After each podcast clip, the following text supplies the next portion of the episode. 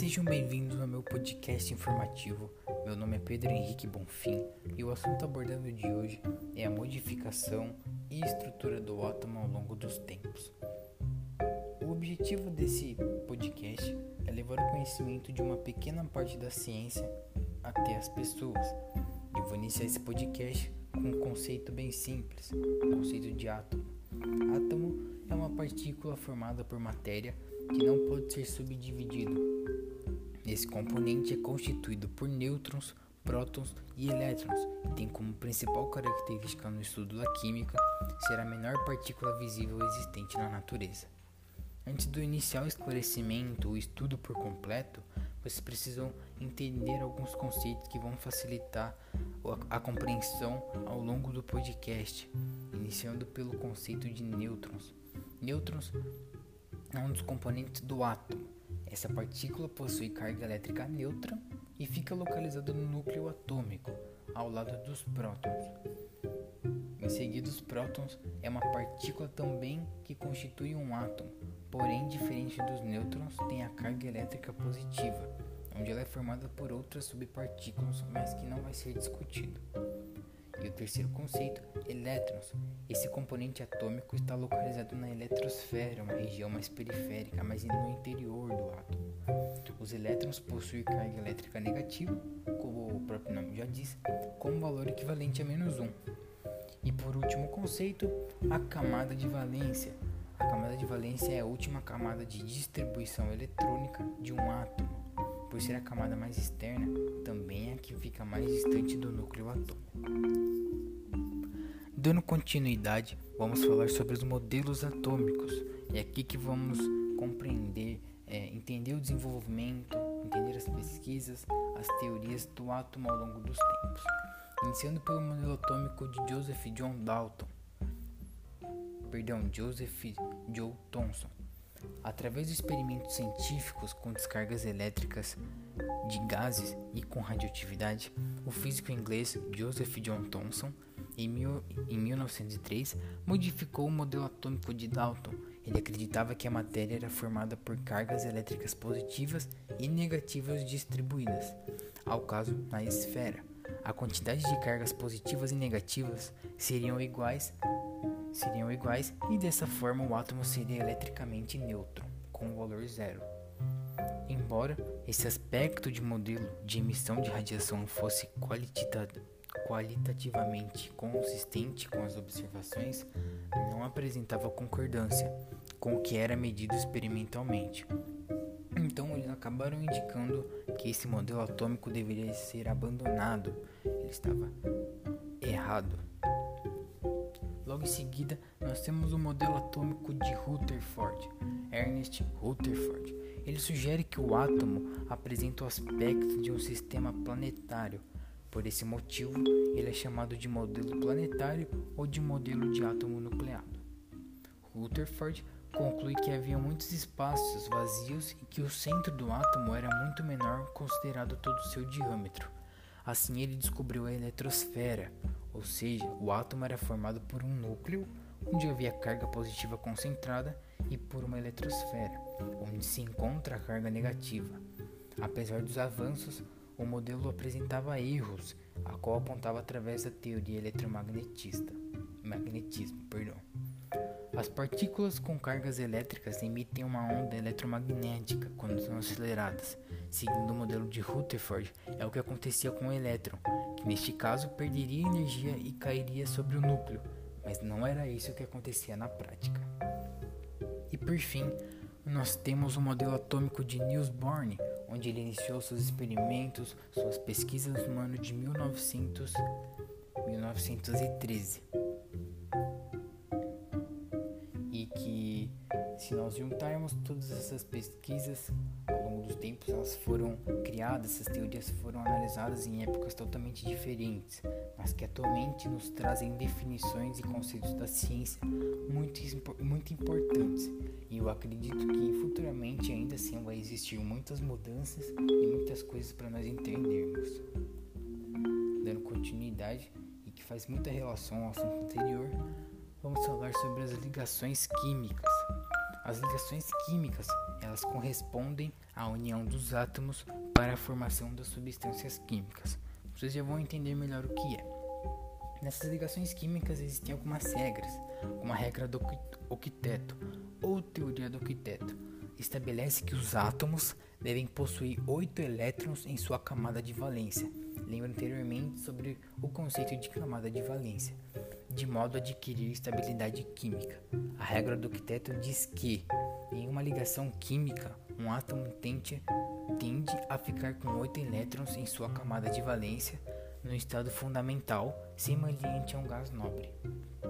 Para que os átomos apresentem a camada de valência completa, é preciso realizar algumas realizar ligações químicas com o objetivo de doar, receber ou compartilhar elétrons. E é claro que, como todas regras, existem algumas exceções. Nesse caso, existem duas exceções como os elementos estáveis com menos de 8 elétrons, que é chamado de contração do octeto, octeto, e os elementos estáveis com mais de 8 elétrons, chamado de expansão do octeto. Agora sim nós vamos abordar as, as duas principais ligações químicas, iniciando com as ligações iônicas. As ligações iônicas são as ligações químicas que ocorrem entre os átomos quando eles reagem entre si a fim de alcançarem a estabilidade.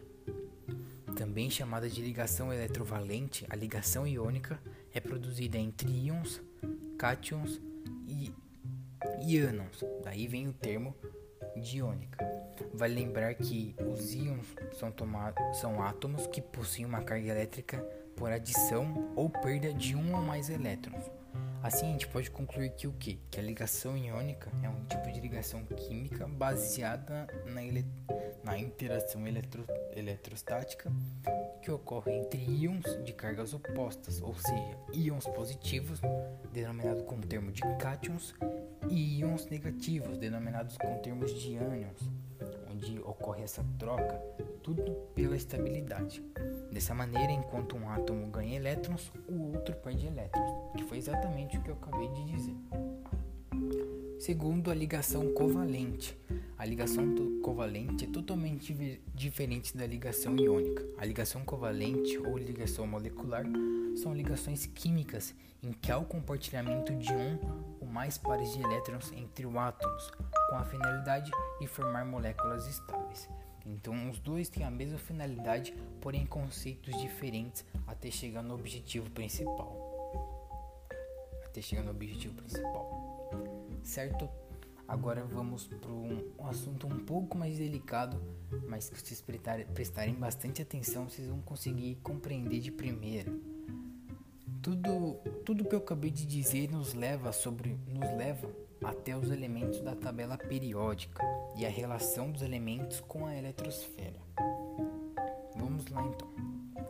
A química, os critérios utilizados para a organização dos elementos químicos, eles foram estabelecidos ao longo dos tempos, eles foram modificados. No ano de 1869, é, iniciou os estudos a respeito da organização da tabela periódica, através de um livro sobre cerca de 60 elementos conhecidos da época, cujas propriedades ele havia anotado em fichas separadas. Perdão, eu acabei nem dizendo, mas do homem que nós estamos falando é de Dmitri Mendeleev, todos esses elementos em fichas separadas.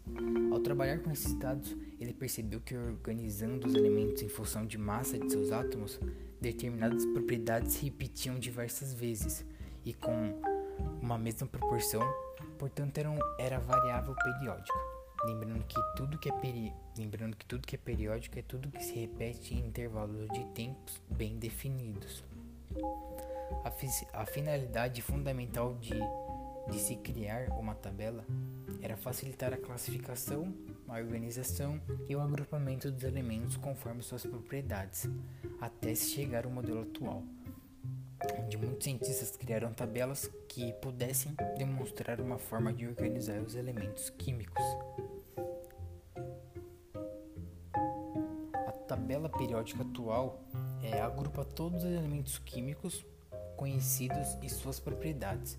Eles estão organizados em ordem crescente de um número atômico, ou seja, o número de prótons, como nós estamos falando dos números atômicos e números de prótons. No total, a nova tabela periódica possui 118 elementos químicos, 92 naturais e 26 artificiais. Cada quadrado específico é, cada quadrado especifica nome do elemento químico, seu símbolo e seu número atômico. Isso está muito relacionado com a eletrosfera, que vai ser o próximo assunto a ser discutido. É, depois deles organizarem a tabela periódica em ordem crescente de números atômicos, Mosley ele posicionou Mosley era um outro cientista e um físico muito importante da época, onde ele posicionou os elementos químicos formados colunas horizontais e verticais. Cada uma dessas colunas recebeu uma denominação. As colunas horizontais, onde abordava os períodos, que são sete, indicavam a quantidade de níveis de energia presentes em cada átomo de cada elemento químico.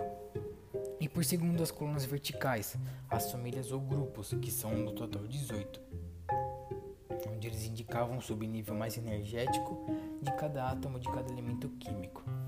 Total, como eu já disse, eram eram 18, onde eram subdivididos entre dois grupos, duas famílias, a família A, mais conhecida como elementos representativos, e a família B, de elementos de transição. Dando continuidade, vamos falar sobre a eletrosfera. A eletrosfera, como eu já disse, a eletrosfera é uma energia radioativa presente em torno do átomo. Ela é dividida por camadas, podendo chegar até a sétima. Além disso, cada uma delas podem receber uma quantidade específica de cargas negativas, que são elétrons.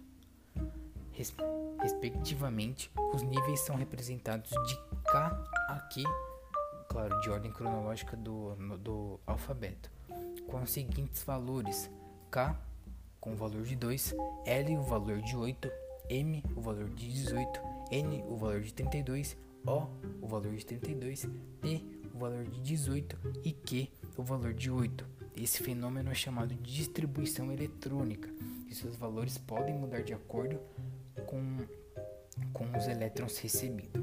Como eu havia falado anteriormente, é, eles se posicionam de acordo com o seu elemento químico presente na tabela periódica, o seu símbolo e o seu número atômico. Número atômico.